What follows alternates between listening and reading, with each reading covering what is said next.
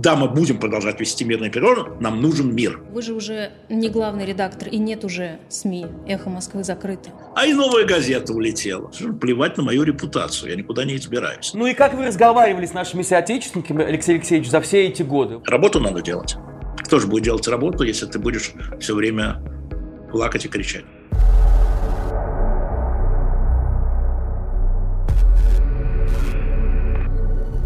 Всем привет, это продолжение «Следуют люди».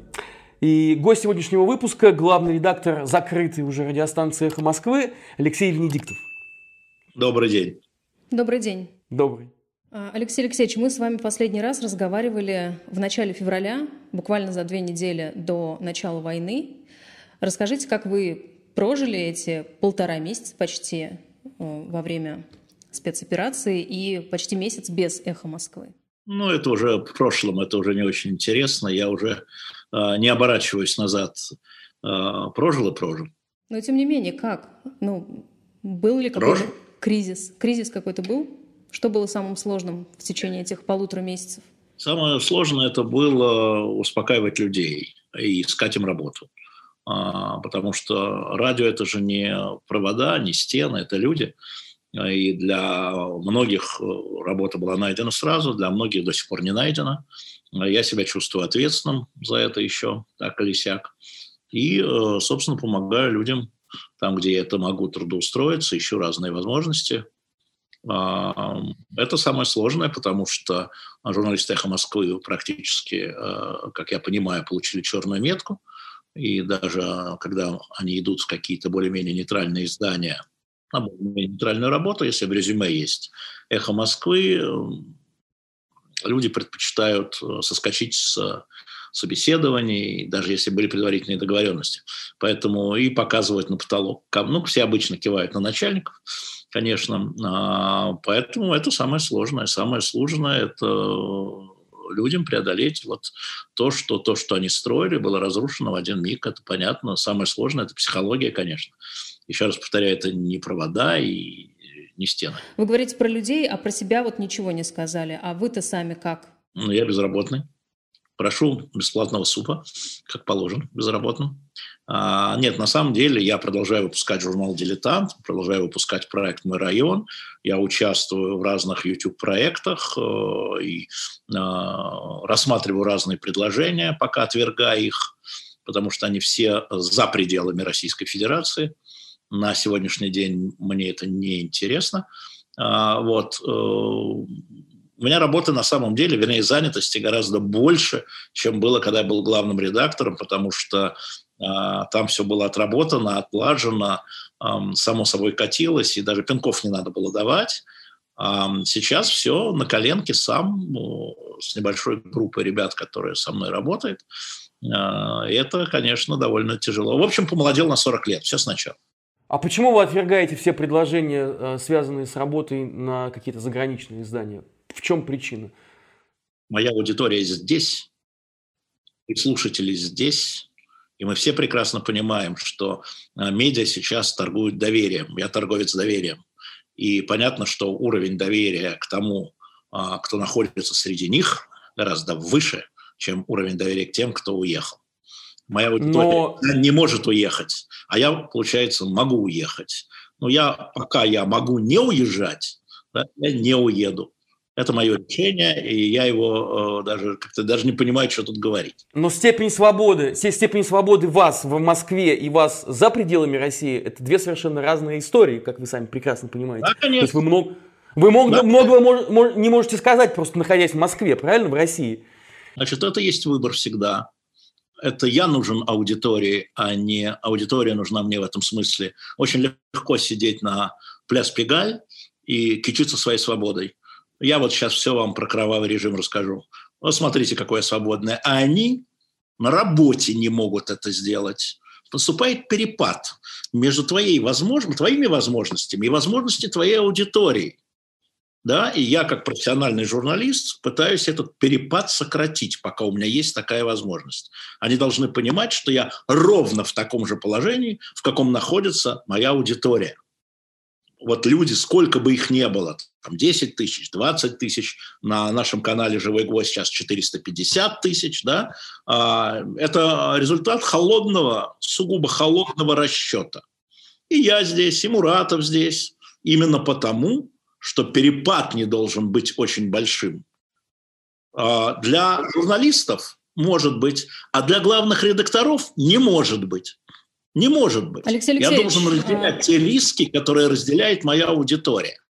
Тогда они мне будут больше верить. А часть, э, моя, часть моих журналистов тоже э, уехала и хорошо, и работает из-за рубежа, и отлично, и на живом канале, на живом гвозде работает из-за рубежа, и отлично, и это правильно, раз была угроза, да, но вы же меня спросили про меня, Неужели я должен испугаться какой-то наклейки на двери или какой-то свиной головы, каких-то антисемитских выпадов?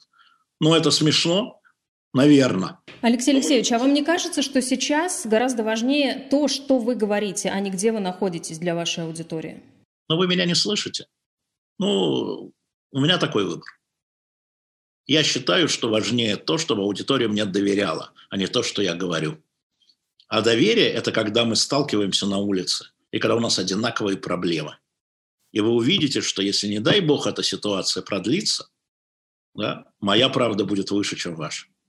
Ну, а, собственно, что такое ваша? Вот с Муратовым мы в воскресенье встречаемся э, с вашим главным редактором, который в Москве же таким же образом, у него такой же выбор, хотя у него такие же возможности, уж у него-то точно были возможности уехать. Он здесь, и я здесь, это наш сознательный выбор, мы с ним это обсуждали. А, и я не могу сказать, что мы совместно принимали решение, мы большие мальчики, вот, но а, мы совпали по этой позиции, поэтому я не вижу никакого противоречия в нашей позиции. Я даже не знаю, где вы находитесь. Может, вы тоже в Москве, может, вы в Благовещенске. Я не знаю, и мне это не важно. Но главному редактору быть важно здесь, потому что тогда это значит, что редакция здесь, что мы вещаем из России, и неважно, где находятся наши журналисты, редакция, наша СМИ – это российская. Не в изгнании, не в бегах, как хотят а, многие представить, но российская. Мы здесь. Вот и все. И мы будем здесь, пока а, не будет физической угрозы прямой. Простите, но вы же уже не главный редактор, и нет уже СМИ. «Эхо Москвы» закрыто. Новая газета сама закрылась. И что? Ее нет? Она есть. Для меня она есть и для аудитории, а, извините меня, а, новой газеты, вы пока еще новая газета, как бы вы ни назывались. Вот вы лично новая газета, а я лично «Эхо Москвы». И мои журналисты, где бы они ни были, в Германии, в Литве, в Израиле, в Британии, они «Эхо Москвы», хотя «Эхо Москвы» нет. Это вопрос самоощущения. А что думают по этому поводу те, кто закрывал «Эхо Москвы»? Ну, мы же в судебном процессе, у нас 20-го суд против Генеральной прокуратуры и Роскомнадзора о незаконности закрытия «Эхо Москвы». Мы не собираемся складывать лапки, мы считаем, что нас закрыли незаконно, не просто несправедливо, не просто нечестно, а незаконно, даже с теми законами, которые уже были приняты. Будем отбиваться. И мы туда идем, я туда иду, как эхо Москвы. Алексей Алексеевич, давайте не, просто, чтобы понятнее было. Вот э, мы с вами не так давно встречались, буквально до войны. Да, после, э, прошло полтора месяца, может быть, но жизнь кардинально изменилась. Тогда вы называли среди своих друзей Маргариту Симонян, Пескова, Захарову. Значит, говорили, что имеете право на звонок с Владимиром Путиным на один звонок. И получается, что все это не помогло. Сейчас вы говорите про законы, которые, э, что вас незаконно закрыли. Мы, очевидно, можем полагать, что законы больше не работают на территории России. Вот а, при всем при том вашем положении уникальном, да, которое у вас было и, и у Муратова было, и не удалось сохранить, сохранить радиостанцию, не удалось сохранить м, вот юридические, да, вот эти вот э, юридическое лицо. Почему? Не сработали старые, старые дружеские контакты? Или для Путина теперь не имеет значения уже никто, кроме э, него самого? Как вы сами для себя отвечаете на этот вопрос? А я себе этот вопрос не ставлю. Потому что... Почему? Потому что, потому что я вам уже говорил, что э, друзья не для того, чтобы из них извлекать выгоду. Это у вас какое-то странное впечатление. Вы так дружите, наверное, с теми людьми, а с которыми вы можете что-то попросить, чтобы они в какой-то момент для вас что-то сделали. Друзья это... ценны тем, что можно попросить в трудный момент помочь? Нет. А это для чего тогда? странное понятие о дружбе. А, друзья сами должны пытаться помогать без просьб. И не было никакого телефонного звонка, я знал, что это бессмысленно. И я знаю, кто помогал, пытался спасти эхо, и это тоже оказалось бессмысленно. А, но вот у вашего главного редактора нет в друзьях этих людей, а и новая газета улетела.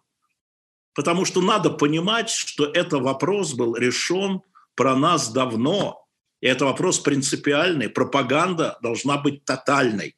И не важно, кто у кого какие друзья, и не важно, что один главный редактор непонятно кто, это я, а другой Нобелевский лауреат мира, это не важно. Пропаганда должна быть тотальной в период специальной операции, она же война. Да? И все. И это было вот это решение. И поэтому я прекрасно это понимал. И э, другие это понимали. Да? И поэтому мы дружим не поэтому и не за этим. Вот Дмитрий Муратов такой же мой друг. Ну что я, Дима, пойди ты Нобелевский лауреат, скажи, пожалуйста, Антону Вайну, что не надо закрывать Ахмад. Вы что, смеетесь, что ли? Что за детский сад? Если вы говорите сами «война, война», вы должны были понимать, что государство к этому готовилось. И вы должны были понимать, что такие медиа с такой репутацией, высокой репутацией, как «Новая газета» и «Эхо Москвы», не могут сохраниться. И именно поэтому вы закрылись, а нас закрыли. Именно поэтому. Потому что нам доверяли. И, кстати, нам доверяли и те люди, которые участвуют в принятии вот этих вот а, политически ошибочных, с моей точки зрения, решений. И ничего нельзя было избежать с того момента, когда был взят курс на эту историю.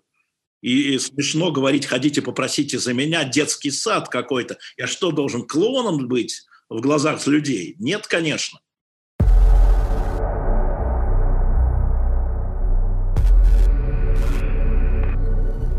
Все-таки хочу спросить. А, вы говорите, давно принято было решение об этой войне. Зачем, это, это, зачем эта война Владимиру Путину? Вы очень информированный человек, наверняка у вас есть какие-то соображения на этот счет, может быть, даже инсайды. Очень хотелось бы услышать сейчас. Ну, я думаю, что даже у тех, у кого есть инсайды, а, по поводу мотивов никаких инсайдов не бывает. А, никому Владимир Владимирович Путин не скажет, почему он хочет делать то или это, это же понятно.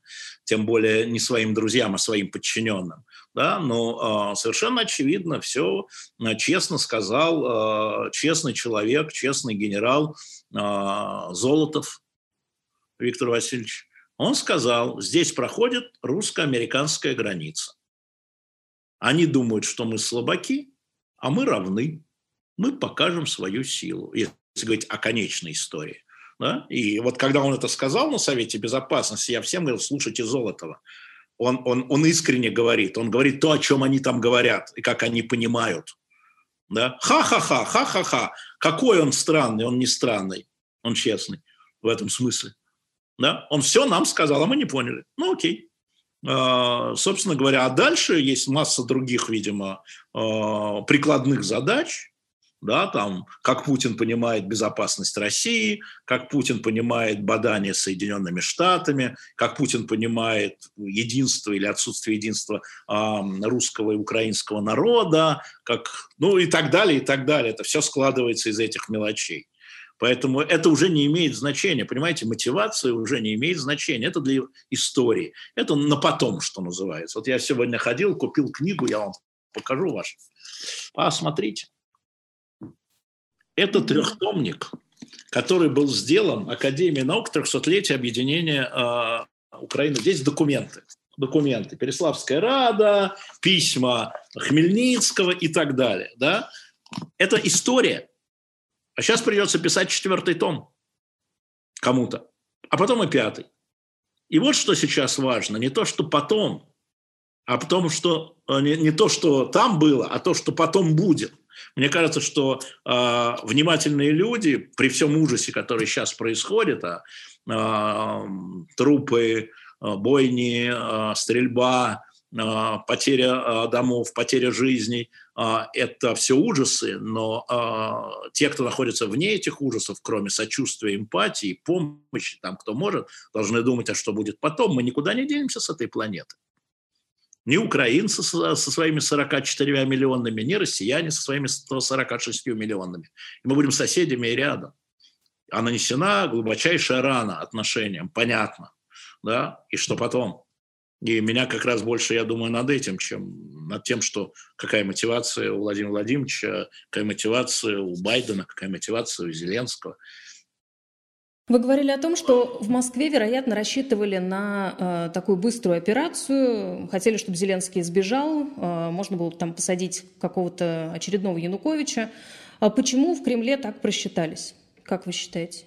Ну, я, это же вопрос информированности раз, и это вопрос, э, как бы сказать, вот э, когда ты читаешь донесения советской разведки перед э, Великой Отечественной войной, ты видишь, что советская разведка знала все. Вот все. Вплоть до перемещения отдельных инженерных батальонов из Югославии на советско-германскую границу. Вот каждого батальона. И все писала в отчетах. Но всегда, или почти всегда, там, понимая, что Сталин не хочет воевать, понимая, что Советский Союз не готов воевать, понимая, что Верховный верит в другое, руководители политические разведки – приписывали. А впрочем, это может быть дезинформация. Понимаете, да? Они пытались угадать а, чтобы, не, дай бог, не рассердить Верховного, у которого в голове уже другая картинка. Я сейчас не знаю, когда-нибудь будут опубликованы, наверное, те документы, как сейчас опубликованы документы о Великой Отечественной, а документы разведки, я имею в виду, донесения. Но я могу предположить, что и здесь та же история, что прекрасно понимая, ну, слушайте, Путин про Украину сколько говорил, да, и я думаю, что имея полные а, данные о том, что такое сейчас Украина, писали, впрочем, вот обратите внимание, а, факты, это уже не конструкции. Путин в первые дни войны сказал, обращаясь к украинским генералам, ребята, берите власть от этих наркоманов. Вот была первая задача. Он был уверен, что режим хрупкий, что генералы, которые учились у нас в Академии Фрунзе вместе с нашими советскими генералами, российскими, да, они ненавидят этого э, мелкого еврейского президента – Зеленского и вообще ненавидит вот этих нацистов, которые там есть, и националистов, потому что они советские, понимаете? Они советские. Они вот это вот украинизмы не хотят, да? И они русские генералы а, по своей стати. Берите власть. И этого не получилось. Но почему он так сказал? А потому что в его а, докладах, наверняка в докладах ему было написано. И об этом, кстати, проговаривается бывший главком сухопутных войск Чиркин в интервью какой-то пензенской газете. А он говорит, он говорит в интервью, мы рассчитывали, говорит Черкин, а он в 15 году был еще главком, то есть он первую войну 14 года знает, что армия, большая часть армии будет нейтральной, украинской. И это, наверное, было в докладах, я докладов не видел. Но вот у вас такая штука, что мы малой кровью, как Крым, мы малой кровью, там будет переворот военный, значит, этого выкинут или убьют. Ну, это цена. Вот. И будет э, президент, который, или там, не знаю, тройка генералов, которые э, поймут, чего мы хотим, которые с нами согласны, и вот у нас и, и Киев не надо брать, и вообще ничего не надо делать. Да, но это не получилось. И это вот... не получилось. Поэтому да, вот... второй вариант. Второй вариант был сделать так, чтобы Зеленский бежал. Это второй вариант. Потому что если Зеленский бежит, то как в 2014 году бежал Янукович, что кресло свободно. И открываются возможности. Поэтому его надо напугать. Поэтому возникло мощное давление вокруг Киева, бои вокруг Киева, а, именно для того, чтобы, заметьте, а, вы, конечно, сейчас там, понимаю, что киевляне меня не одобрят, но, в общем, Киев не разрушен, в отличие от Харькова. Его не так обстреливали, обстреливали ужасно, не так и в Киев не входили. И диверсионные группы только входили. Да? Чтобы что, Зеленского напугать, он бежит, кресло свободно, ваш президент сбежал, он трус, ну и дальше какой-нибудь там Янукович, там кто-нибудь еще. И потому, это не получилось. получилось. Потому что, э, оказывается, украинская армия и плюс тероборона, да, то есть это граждане, да, они не те, что были в докладах. История же в этом да, не, не то, что как бы и он хотел увидеть Путина. Значит, перешли к третьей истории, да, забираем Донбасс, начинаем переговоры, завоевываем Донбасс, завоевываем Юг, ну это видно, то, что мы видим, да, это, э, я, конечно, никаких секретов не знаю, но мы видим, как это происходит. Вот сейчас, на мой взгляд, третья фаза. А, значит, э, и одновременно мирные переговоры, фиксируем вот эту часть, главное, победа к началу мая будет объявлена, я думаю, ну, во всяком случае, если ничего не случится подобного другого какого-нибудь, э, это дело такое, знаете. Вот, ну а вот, вот, вот здесь, вот здесь я хочу уточнить, а если не получится и третий вариант, а где гарантии, получится. что получится? получится. Почему? Почему Потому, вы думаете, что получится? Потому что и где, где гарантии, да? Я ваша гарантия. Потому что оба президента стремятся к миру. И оба президента, и Зеленский, и Путин, объявляют о необходимости заключения там, перемирия, а потом и мира. Потому что сразу, вот, смотрите, происходит то, что происходит в Буче. Туда приезжает президент Зеленский. Я ведь только политическую смотрю часть. Да? Я смотрю то, в чем я понимаю. Я ничего не понимаю военной, и не надо, чтобы ваши зрители думали, что я могу анализировать военные операции. Это неправда. Но политическая часть. Вот у вас кошмар в Буче. Приезжает президент Зеленский. И ему задают вопрос. Как вы после этого можете с этим человеком вести мирные переговоры? Что отвечает президент Зеленский? Да, мы будем продолжать вести мирные переговоры, нам нужен мир.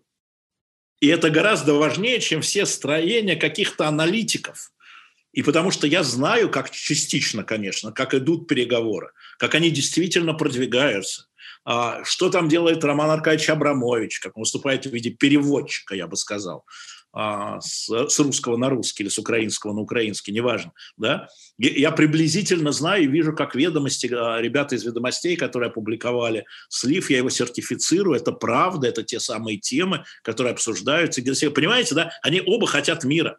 И поэтому к началу мая можно будет объявить обоим президентам о победе, объясняя каждый своему народу. Еще раз, не вам будет объяснять, не нам будет объяснять Зеленский, что он победил. Не Путин не будет украинцам объяснять, что он победил. Путин будет объяснять российскому народу, а Зеленский будет объяснять эм, э, украинскому народу. Увидите, как это будет, если не произойдет срыва подобного э, Бучи или, я не сравниваю по жертвам, но по последствиям обстрел Белгорода. Потому что очевидно, да, что такие вещи могут сорвать переговоры, а, и тогда объявление о взаимной победе, а, извините за цинизм, а, будет э, сомнительно. Но на сегодняшний день я вижу, что стороны к этому идут. Один объявит о победе Украины, другой объявит о победе России. Вот и все.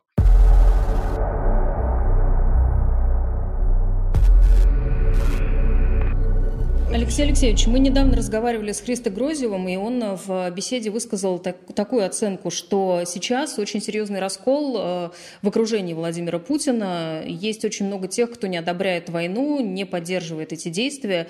Э, по вашей информации, это действительно так? И насколько серьезный, если ну, вы подтверждаете этот раскол, к чему он может привести? А как вы думаете, как Христо Грозев может получить эту информацию? По телефону? Люди на кухнях не разговаривают, чиновники. Он по телефону звонит каким-то своим инсайдерам, каким-то генералам, и они ему говорят, ты знаешь, мы раскалываемся с Путиным. Ну, послушайте, мы серьезные люди. Мы видим сейчас, во всяком случае, мы видим, что наоборот элита сплотилась вокруг Путина. В этом э, история. И если мы этого не видим, то остается только надеяться, ну да, надеяться, мечтать но мечтать не вредно. Она сейчас сплотилась вокруг Путина.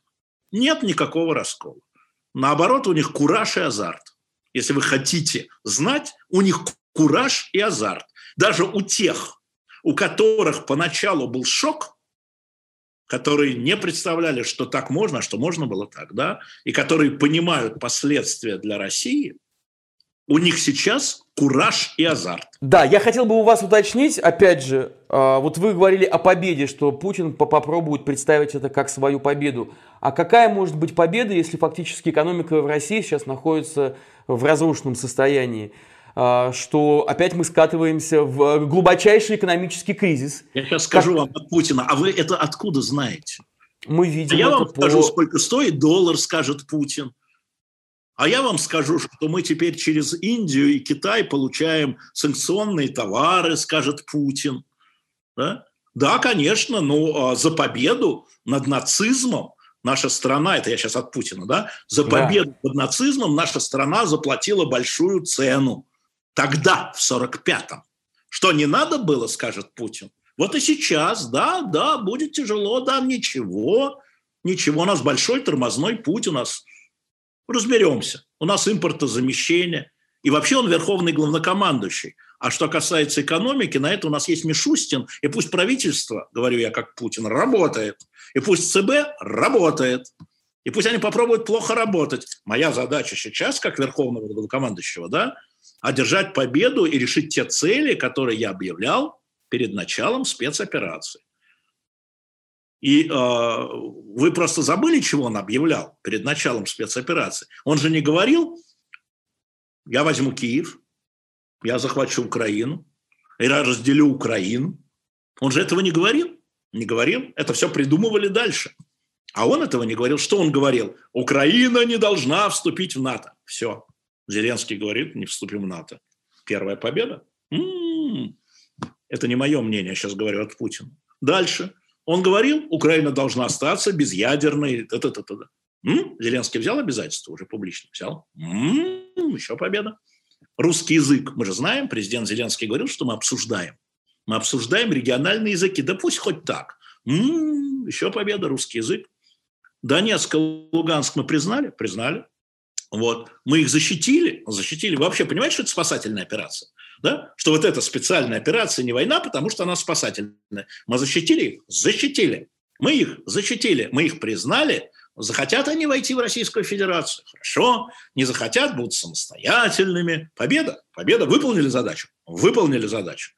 Инфраструктура Украины э, э, военная, да, э, значит, пострадала демилитаризация так называемая. Да? Прошла, прошла. М-м, победа, победа, цели достигнуты. Вы что, Павел, вы не понимаете? Павлы, вы не понимаете? Понимаете. Ну и отлично. Вот, а, а я понимаю, я, я понимаю, что, что э, люди, которые находятся вокруг Путина и сам он очень далеки от реальности, очень далеки от того, что испытывают простые люди и то, что в каком, в каком положении они окажутся. Вот это я понимаю, что у нас фактически сейчас победила альтернативная реальность, которая раньше была в кабинетах Старой площади и в кремлевском кабинете, а сейчас она размазана по всей стране. Вот это я понимаю. И как Хорошо, жить... Вы э, понимаете так, а Путин понимает сяк. Ну вот ну, только он президент, а, а вы журналист. Вот в этом разница. И как мне когда-то сказал э, президент Дмитрий Медведев, когда будешь президентом, тогда будет по-твоему. А сейчас по-моему, сказал мне Медведев по другой тематике. Понимаете? Ну, понимаете, да, есть люди, есть там 20%. У меня был такой разговор с одним из моих собутыльников, когда сказал, слушай, говорит, ну вас всего-то ничего, там, президента поддерживает там 80%, а вас всего 14%, сказал он мне. Я сказал, да, 14% это 14 миллионов вообще-то. Нехилый такой контингентик. 14 миллионов, это 14% от взрослого населения, от избирателей, да, не считая молодежь. Поэтому, ну да, ну 80 это там, ну хорошо 70, ну хорошо 60, ну хорошо 50, тем не менее. Вот простые люди готовы потерпеть ради победы над нацизмом. Вот какой лозунг, вы не слышите этого. Вы разговариваете между собой, а не с этими людьми. В этом проблема. Ну, можно и так. Наверное. Алексей Алексеевич, а если говорить не про альтернативную реальность, не про телевизионную реальность, да, а про реальность, с которой столкнутся и уже сталкиваются россияне в ближайшее время, вы как историк, вы много чего знаете, как это бывало раньше и э, что ждет страну в ближайшее время? Какими будут Нет, ну, последствия? Ну, ждет экономический кризис вне зависимости от военной э, составляющей, да, вне зависимости, как она будет объявлена, представлена, продана обоими президентами, да, а туда-сюда, международным сообществом страну ждет тяжелейший экономический кризис. Это правда. И стране будут объяснять, что это цена за победу над нацизмом. Ничего в 46-м, 47-м, 48-м году было хуже. Вот что ждет. Но кризис ждет, вы правы. Кризис ждет. Но если вы думаете, что страна будет вымирать от голода, ну нет. Ну нет. Или вы этому радуетесь? Нет, мы этому ну, не нет, радуемся. Я это и говорю. Но... Вы не будет умирать от голода страна. Будет очень тяжело. Будет очень тяжело и в маленьких городах, но вы прекрасно знаете, как люди говорят, мы, мы уже привыкли, огороды, то есть все. Мы в 90-е все это проходили. Понимаете, если смотреть вперед, да, если смотреть вперед, да, да, тяжелейший кризис. Да, это следствие э, действия э, собственной власти, безусловно. Поэтому я всегда говорю, что первый пострадавший в этой истории – это украинский народ, а второй пострадавший в этой истории – это российский народ. А вот что ждет российский народ? Это будет опять новый железный занавес, который сейчас, вот кажется, уже э, окончательно да, захлопнулся, опустился, изоляция, или что? Или это будет какое-то подобие Ирана, большой такой, большой такой Иран? А, полуизолированный, э, торгующий, значит, как-то через каких-то посредников. Что это такое будет? Возможно и так, а возможно и не так. А я обращал внимание на то, что совершенно недавно сказал госсекретарь Блинкин. Он сказал, что а, если Зеленский после заключения перемирия или мира, не помню точно цитату, попросит о снятии санкций, мы, конечно же, рассмотрим это, мы сделаем все, чтобы так было, чтобы было лучше Украине. Если в условиях подписания мирного соглашения будет о том, что Украина ходатайствует об облегчении, конечно, каких-то санкций, а, западный мир будет это рассматривать. Это, ну, это вот, собственно говоря, такая история. И история мира это будет в том числе завязана историей санкций. Потому что история войны завязана историей санкций. История мира тоже будет завязана историей каких-то санкций. Совершенно очевидно.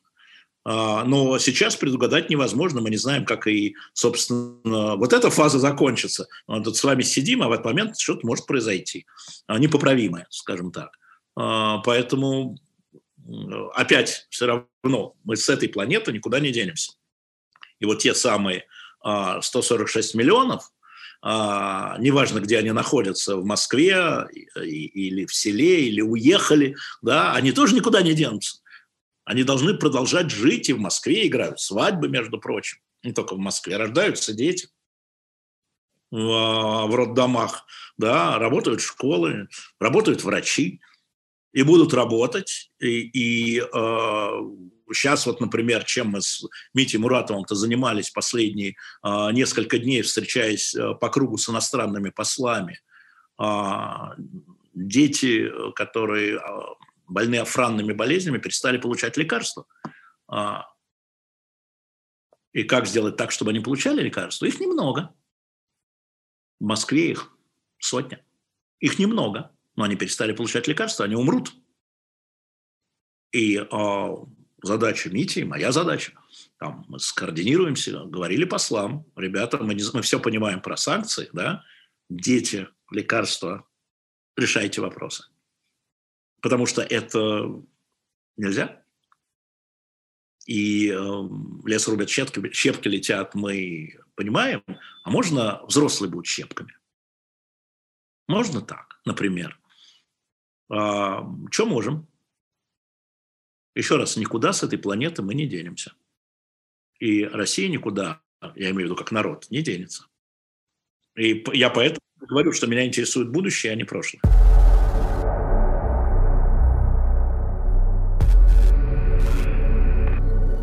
Вы в интервью э, Катерине Гордеевой говорили о том, что чувствуете свою ответственность э, и вину, что ли даже, э, за то, что... Не надо про... ответственность, не надо играть Ответ... со мной. Ответственность за то, что произошло. И вы, как руководитель независимого медиа, что бы сделали иначе? Вот сейчас, оборачиваясь назад, вот в чем вы могли бы как, иначе как руководитель, я понял ваш вопрос. Как руководитель медиа ничего не мог сделать иначе, потому что «Эхо», впрочем, как и некоторые другие медиа, работало безупречно в этой истории. А все эти годы. Ну, безупречно. А, и никаким образом, никакой ответственности я со своими журналистами делиться не буду. Про свою ответственность каждый понимает сам. А я, я бы сказал так, что моя ответственность в том, что я должен был и не смог раньше поймать очень опасные флюиды и, э, во-первых, э, более жестко лоббировать другие и более тесно общаться с теми, кого Павел называл моими друзьями, на эти темы. Ну, потому что несерьезно война. Ну, что я с ними буду рассказывать? Ну, ребят, ну, кто, кто поверит? Ну, что? Да, и э, надо было видеть, надо было понимать раньше, как это к чему идет. Я мог это делать, исходя как раз из э, своего личного общения и личного влияния. Э, чего-то я не увидел и, следовательно, не доделал. И, следовательно, есть моя ответственность, и которая никак не делится с ответственностью эхо. Никак. Просто никак и все. Или иногда не те приоритеты, занимался не тем, мог бы свои силы направить на другое, если бы увидел э, угрозы не там, а там. Ну вот, да, в этом моя ответственность, конечно же. Алексей Алексеевич, вот сейчас какова ваша функция и роль в стране победившего фашизма? Вы можете не соглашаться с этой моей интерпретацией, но... Соглашаюсь. Я... Какова, ваша, какова ваша функция тогда в России сейчас? Я гражданин своей страны. Я продолжаю делать то, что я делал все эти предыдущие годы. Я продолжаю объяснять людям, что в этих условиях нельзя переходить в озверение. В этих условиях надо находить в себе лучшее, наоборот. Я занимаюсь гуманистическими проектами, образовательными проектами. Вот, повторяю, Э, с Димой по очереди встречаемся и пытаемся сделать так, чтобы а, а, лекарство детям больным афраной болезни все-таки приходило и вроде что-то начинает двигаться. А вот э, там, где можем, там решаем. Естественно, помогаем людям и э, просвещаем их насчет того, что и как происходит в нашей стране. В первую очередь в нашей стране, не в Украине, в нашей стране, а, с нашими гражданами. И говорить надо не с 14%, с которыми мы говорим на одном языке. Это самое простое – собрать вокруг себя единомышленников и быть гуру, сидеть на суку и как токарев э, атаковать. Да? А, а говорить надо с людьми, которые сомневаются, у которых появились сомнения, что все правильно. Надо объяснять, с ними надо говорить, а, и надо биться головой об стену. Это обычная работа школьного учителя – а, я просто продолжаю. Ничего нового. Ничего нового с точки зрения задачи. Алексей Алексеевич, вы говорили, что у вас а, есть право на один звонок Владимиру Путину, по крайней мере, было такое право. Вы им не воспользовались, я так понимаю? Нет, нет. Ну, слушайте, я же умный. Это же не пальцы гнуть, да? Что я ему позвоню и скажу, Владимир Владимирович, давайте прекращать вот эту спецоперацию, что ли? А, эхо – это маленький эм, кусочек ландшафта, закрытие эхо, вот в этой спецоперации в широком смысле этого слова. В широком смысле этого слова. А, и э, на самом деле э, мне нечего ему сказать. Ну, правда, нечего. Ну, я не думаю, чтобы меня соединили, а, но при этом и тогда бы соединили, сейчас бы не соединили, а может соединили бы, но мне ничего, что ему скажу. Я понимаю, как он понимает, ну, наши понимания расходятся. Ну, вот все. Да, он там на седьмом десятке, я там на седьмом десятке, чем мы друг другу будем а, эту историю. А вы бы сейчас ему что сказали, если бы у вас была возможность с ним напрямую поговорить? Ну, то, чтобы я ему сказал напрямую, я бы это сказал ему, а не вам. Почему? А почему не нам? Ну, Потому интересно. что с ним разговор один, с вами другой.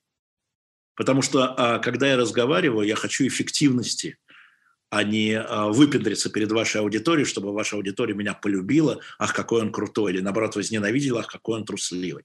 Не-не-не. Если ты хочешь эффективно работать, да, а, ты должен знать, когда, кому и что говорить. Ты должен работать на результат. Сейчас я не вижу никакой возможности – никакой возможности что-то сделать, как-то поговорить с президентом, чтобы чего-то добиться. Я не вижу, мы не понимаем друг друга. Я вижу это по его действиям. Он, судя по его решениям в отношении э, нашей радиостанции, э, которую он там оберегал и трижды не давал закрыть своим ретивом, э, он, он тоже так перешел в стадию полного отрицания того, что моих аргументов. Ну, хорошо. Значит, нам вот сейчас, ну, не получается. Ну, не получается. Буду говорить с людьми, которые слушают. Вот, поэтому я не собираюсь делать никакой карьеры, понимаешь, или там, я имею в виду публичной, имея в виду, что ах, вы меня полюбите, я такой замечательный. Я, например, категорически исключаю для себя использование таких громких слов, как геноцид в любом слове. Говорить сейчас про геноцид – это принижать настоящий геноцид. Это принижать сейчас настоящий геноцид. Да, я понимаю, политики это должны делать, я понимаю – я не политик, я журналист, я понимаю, где что. Я понимаю, каким образом должно быть расследована ситуация в Буче и в других местах. И не только в Буче. Все, все а, случаи, которые имеют хотя бы отдаленное, отдаленную похожесть на военные преступления, любой случай, любой, да, должен быть зафиксирован коллегами, журналистами, и это происходит, должен быть опубликован коллегами, журналистами, и это происходит, а после этого должен быть отдан в руки профессиональным расследователям. Как это было по Сребренице, когда этим занимались да, много лет, но конкретных виновных нашли, конкретных, не только тех, кто отдал приказ, но кто конкретно стрелял, и кто конкретно, и все, каждый, ну, кто-то скрылся, был наказан. Я понимаю, как это должно быть. И по российским военнопленным, которые, как сейчас ясно, тоже пытали и убивали. То же самое. Любой случай, хоть чуть-чуть похожий на военное преступление, иначе они будут множиться. Алексей Алексеевич, вам еще вопрос как учителю истории. А, что напишут про Путина в учебниках истории после того, что произошло сейчас а, в Украине? А ничего, ничего не закончилось. Еще ничего не закончилось. Я всегда говорил, что когда вы говорите о правителе, да, вы должны понимать, что вы можете его оценить только тогда, когда он ушел совсем. Что бы написали про Путина в учебниках истории а, после первых двух сроков? А после войны в Грузии – другое, а после Крыма – другое, а после Сирии – другое, а сейчас – другое. А что бы написали про Наполеона в учебниках истории, я не сравниваю, да, если бы он остановился в 807 году, не пошел бы там на Россию, не проиграл бы и так далее. Слушайте, еще впереди некие действия. Но вот, лучше уже не будет, лучше уже не будет, да, ну, будет ну, хорошо хуже. знаете, вы и пишите учебники истории. Нет, нет, нет, мне Это так кажется, вопрос, вам не... Я не знаю, что такое лучше, что такое хуже, для кого? Для кого лучше, для кого хуже, для тех, кто будет писать историю. Историю пишут победители, как мы с вами знаем, потом корректируют другие поколения. Я отвечаю на, опять на вопрос про учебники, а про лучше – это вопрос. Некоторым и сейчас лучше, а некоторые а, люди, которые привезли холодильники, им лучше, а не хуже. И получили ордена мужества, им лучше, их семьям лучше, а не хуже.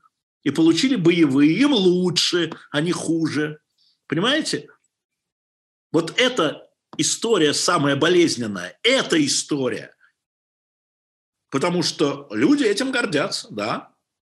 Да, я читаю э, провинциальные паблики, где люди, вернувшиеся оттуда, как их там э, принимают и так далее, да. с да. медалями. Да-да-да, это паблики, это внутренние, это, это не государственные паблики, это их чаты.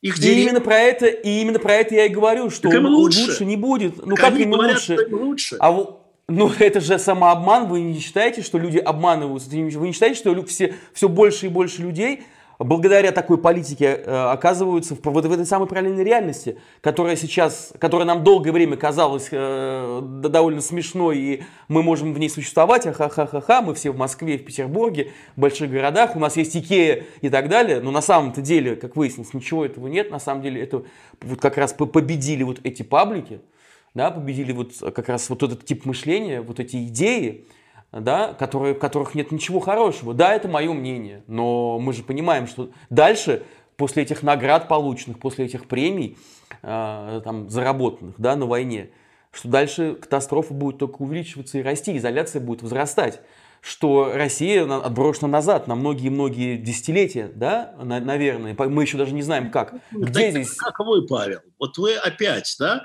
вы почему-то считаете, что все люди думают, как вы. Нет, нет.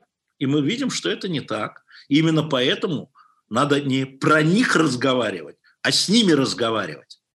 А вы все про них да про них. Вот мы эльфы, а они орки. Отлично. Нет, такие, я говорил не, я вас, говорил не, вас, про, я говорил вас, не про них, я говорил про идеи, я говорил про идеи. Надо, еще раз, разговаривать надо с ними.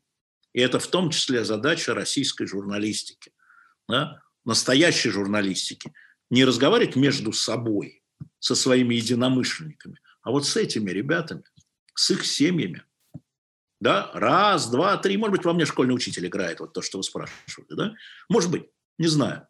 Но с ними надо разговаривать. С их детьми надо разговаривать. Ну как? Как так можно?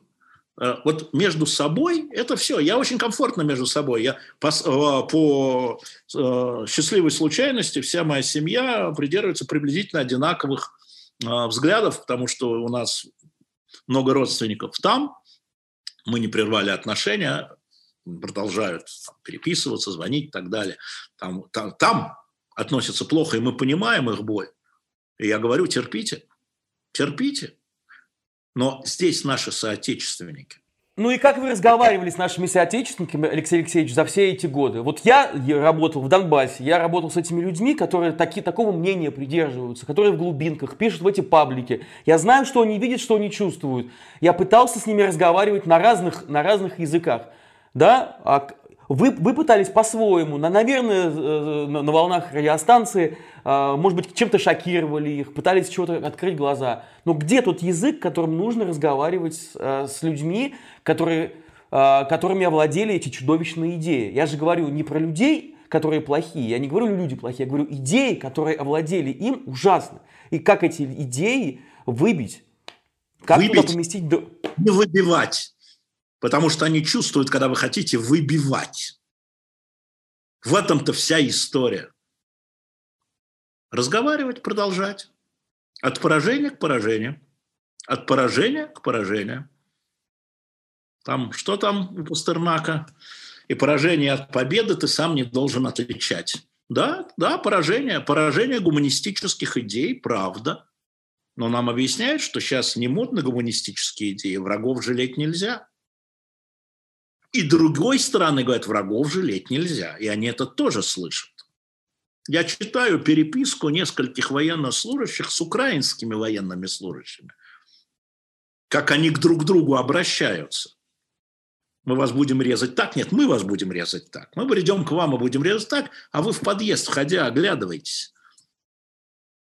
Ну, я понимаю, почему это сейчас происходит. Это правда, и это объективно. Но если я понимаю, это не значит, что я с этим соглашаюсь. Потому что придет время лечить раны, а не только их наносить. А кто их будет лечить? А кто их будет, а чем их будут лечить? И раны, которые внутри российского общества. В первую очередь они меня волнуют. Я глубоко сочувствую э, украинцам, которые страдают от э, ракет, бомб, снарядов, э, которые моя армия там по ним выпускает, моя армия. А, но я думаю о российском обществе, которое страдать будет, которое, может быть, еще не сознает этого, значит, я должен это объяснять, что это следствие и что будет впереди, и тогда надо будет выживать. Я говорю, я буду с вами. Алексей Будем Алексеевич, вам удавалось, удалось хотя бы раз кого-то переубедить с помощью вот таких разговоров. Среди ваших э, знакомых и друзей есть в том числе те люди, которые работают на федеральных телеканалах, и Маргарита Симонян, Мария Захарова, э, пресс-секретарь МИДа, Дмитрий Песков. Вот вы в разговорах с ними, вы люди противоположных взглядов, получается, да, политических. Кого-то из них реально переубедить? А в чем, собственно говоря, в войне? Так мы не готовились к войне. Мы не разговаривали про войну. Мы не говорили никто друг другу, ах, как плохо война, или ах, как хорошо война. Мы не допускали возможности вот такой широкомасштабной войны. Не допускали. А они тоже разве не допускали и не готовились к ней? И Симоняна разве не готовилась? Хотя она трещала вы, повсюду. Судя, ну, вы, судя по всему, вы э, с Маргаритой ближе знакомы, чем я. Вы сейчас говорите от ее имени. Мне это очень интересно. А на самом деле нет, не допускала. Нет, не допускала. Мы больше говорили о войне в Карабахе, на самом деле с Маргаритой Симонян и с генезисом войны, с продолжением войны, чем вот это, чем эта спецоперация. Да, мы проморгали, а вы такой умный не проморгали. Что же вы нас не предупредили-то, а? Может, мы тогда бы с ними поговорили? Ну, вообще-то война с 14 года у нас уже идет. Просто ну, она, да. она, она, она, она немножко утихла, а но где она не вы были 8 лет, да, мы все это знаем. А где вы были 8 лет? И э, всю эту историю мы знаем, и что? Ну, идет. И что? Ну, тогда что нового? Вот и эти, все, и эти все люди... А я, вам, а я вам скажу, что в 94 году, в 95-м было такое село Самашки в Чечне. с которыми рядом, Буча рядом не показалось бы вообще. Кому это волнует? Где-то в Чечне какие-то там, какой-то там погреба гранаты бросали, это зафиксировано, и кого это волновало? И Сребреница никого не волновала, и Алеппо никого не волновала. Эта война идет давно. И история в том, что и тогда, и в Алеппо принимал участие российская армия. И в Самашках. Ничего нового. На самом деле. Ничего нового. А, это ужасно, потому что к этому привыкаешь. Это просто сейчас люди взбесились и правильно сделали, потому что они не помнят ни о, шамашках, ни о Самашках, ни о Сребренице, ни о Болеве. Они не помнят просто. Это тоже было на их жизни. И при телевидении уже. Ну, Наташа просто сказала про, смогли ли вы переубедить, был ли у вас такой пример переубеждения, да, и вот она привела, и она вот привела в пример да. Человека, который на самом Маргарита, деле всю свою да. жизнь, всю свою профессиональную жизнь только и делал, что, как мне кажется, приближала эту войну, да, и ну, несет ответственность за нее в том числе. Возможно, возможно, сейчас можно задним числом говорить, что вы приближали эту войну, не замечая ее, что «Новая газета» писала про войну, это Писал. сейчас Лев Костюченко лучший журналист Российской Федерации. Понимаете? Да. Лучший журналист Российской Федерации. Во всяком случае, газетчик. А, смотрите, было масса случаев. Это уже не помнится. Болотное, аресты. Когда Путин отпустил половину арестованных, помните? Помните, там был 48 человек, 24 были отпущены. Путин, на встрече с Путиным. Вы что думаете, он сам так как-то, да? А, когда а, тот же самый Дмитрий Муратов и я вытаскивали людей из узилищ, это же не потому, что мы такие крутые. Это потому, что у нас вот такие телефонные книжки и вот такие друзья. Ну или посмотри, может, несовершеннолетние, но посмотри, 17 несовершеннолетних сидит. К ним пускают никого, но посмотри. Да, ну хорошо и дальше отпуск. А были случаи наоборот, когда нам говорили нет и все, мне говорили нет и все, ты не прав. И в этой истории я не прав. Да, и в этой истории нет согласия между мной там и э, Дмитрием Песковым, скажем. Нет согласия. Ну, нет согласия. Ну, нет согласия. А у России и Украины нет согласия по Крыму. Ну, нет согласия. Ну, зафиксировали разногласия. Что, воевать из-за этого, что ли? Стрелять из-за этого, что ли, что у России и Украины нет согласия по Крыму? Или у меня с Песковым нет согласия по Крыму? Стрелять? Вот и в этой логике и произошло. Вот в вашей логике это и произошло. Потому что, как правильно говорил Черчилль, тоже кровавый, вполне себе. Да? Лучше болтать, чем стрелять. Пока мы болтаем, мы не стреляем. Да? И э, у кого-то работа болтать, как у меня, а у кого-то работа стрелять. И я не буду никогда делать чужую работу.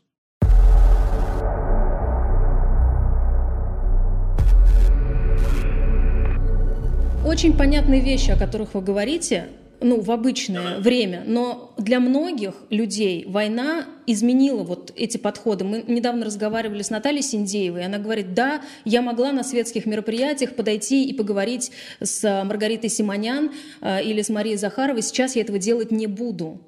А, а вы... А если надо будет людей вытаскивать? А если надо будет людей вытаскивать из тюрьмы? Ах, я буду чистенько. Я не знаю, что сказал Наташа. А я буду. А я буду. И когда мы уперлись с Димой в истории с Голуновым, да, я понимаю, что всем уже э, надоело, да, и когда нужно было зайти в один только кабинет, в который мы не могли зайти с Дим по разным причинам, я поднял трубку и позвонил Маргарите. Ах, какой я чистенький, я не позвоню никому. Ну, пусть этот Голунов в камере сгниет. Да, один человек подумает, что уже разговор о философии, о добре и зле, а этот пусть сгниет. Пусть его там сделают с ним то, что сделают. И я буду, если сейчас нужно будет, я уже говорил это, мне сказали ха-ха-ха, если мне скажут, вот, пойди поцелуй ботинок Путина и остановится стрельба, пойду и поцелую. И, и даже, даже глазом не моргну. Даже глаз... Или сходи попроси, чтобы остановил, или сходи попроси, чтобы обменяли военнопленных. Я же этим занимался в 2019 году, вы же знаете, да? Не мое дело. 600, как говорят украинцы, у них военнопленных, и у нас хватат. Но и вот сейчас... Попроси, чтобы отпустил. Да, во время войны сейчас. И сейчас Татьяна Москалькова ровно этим занимается. И молодец она. Я еще не успел ей позвонить. Я знаю, что такое обменять один на один, а на 8,6 на 8,6.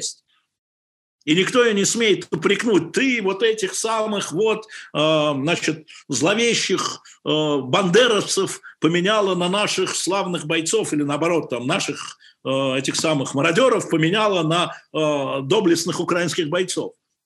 Она что делает? Она куда ходит и куда звонит? Не, не будем, пусть там гниют в ямах своих. Не-не-не, я считаю, что гуманное направление во время войны – это редкая штука. Это абсолютно правда. Это очень редкая штука, Наташа.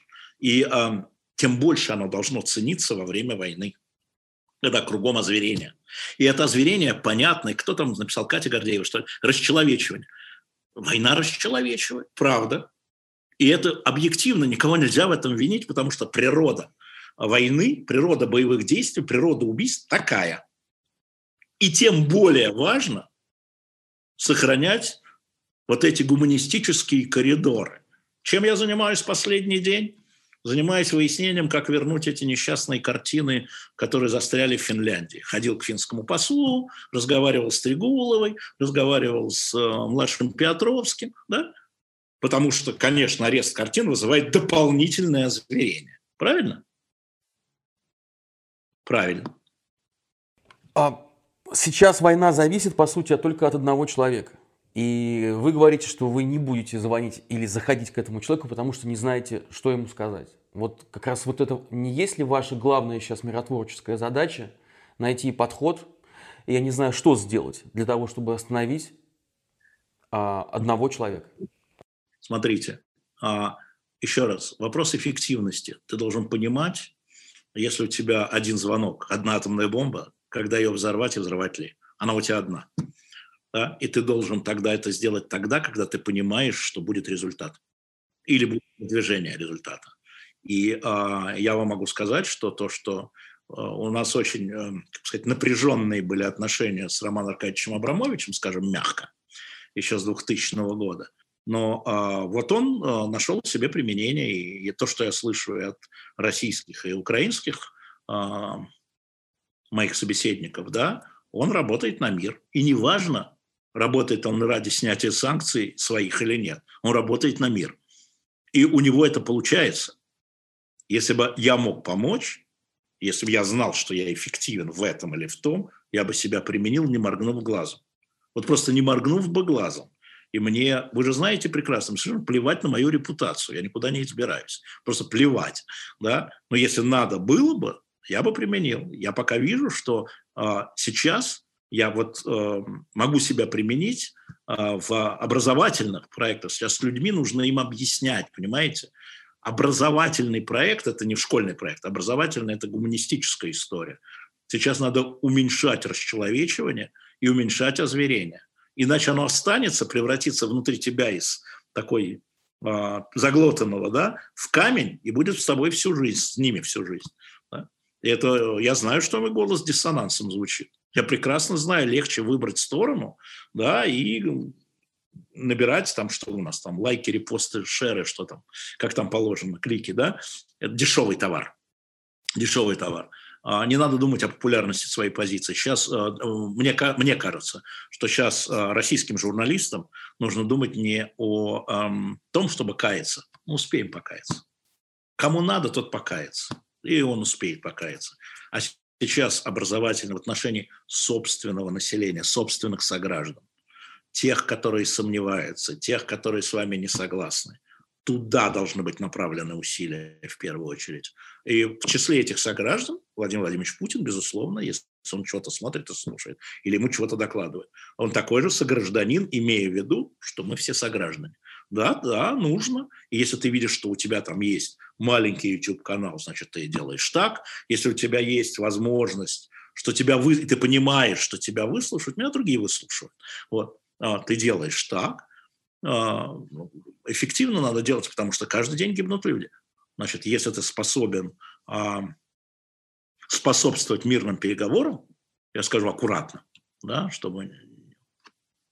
А, значит, надо это делать. Не обязательно публично. Скорее даже не публично. Вот скорее даже не публично. А если ты способствуешь этим, потому что сначала остановить убийство, стрельбу, гибель людей. И неважно сейчас, да, какими способами ты это делаешь и какой репутацией ты рискуешь. И я надеюсь, что, я надеюсь, что мы все стараемся в этом плане, э, и то, что вы делаете, наверняка не все можно, можете обо всем можете говорить, и другие, это очень здорово. И я хотел сказать спасибо, Алексей Алексеевич, за, за то, что вы остаетесь там, где остаетесь, и продолжаете делать попытки изменить ситуацию. Да, а попытки о победах и поражениях, повторяю, будут судить наши потомки, а не мы, которые находимся внутри а, ситуации, где эмоции перехлестывают, Павел. И это понятно еще раз. Я уже не буду сказать, как меня это захлестывает, я человек эмоциональный. Но э, работу надо делать. Кто же будет делать работу, если ты будешь все время плакать и кричать? Спасибо большое. Спасибо вам.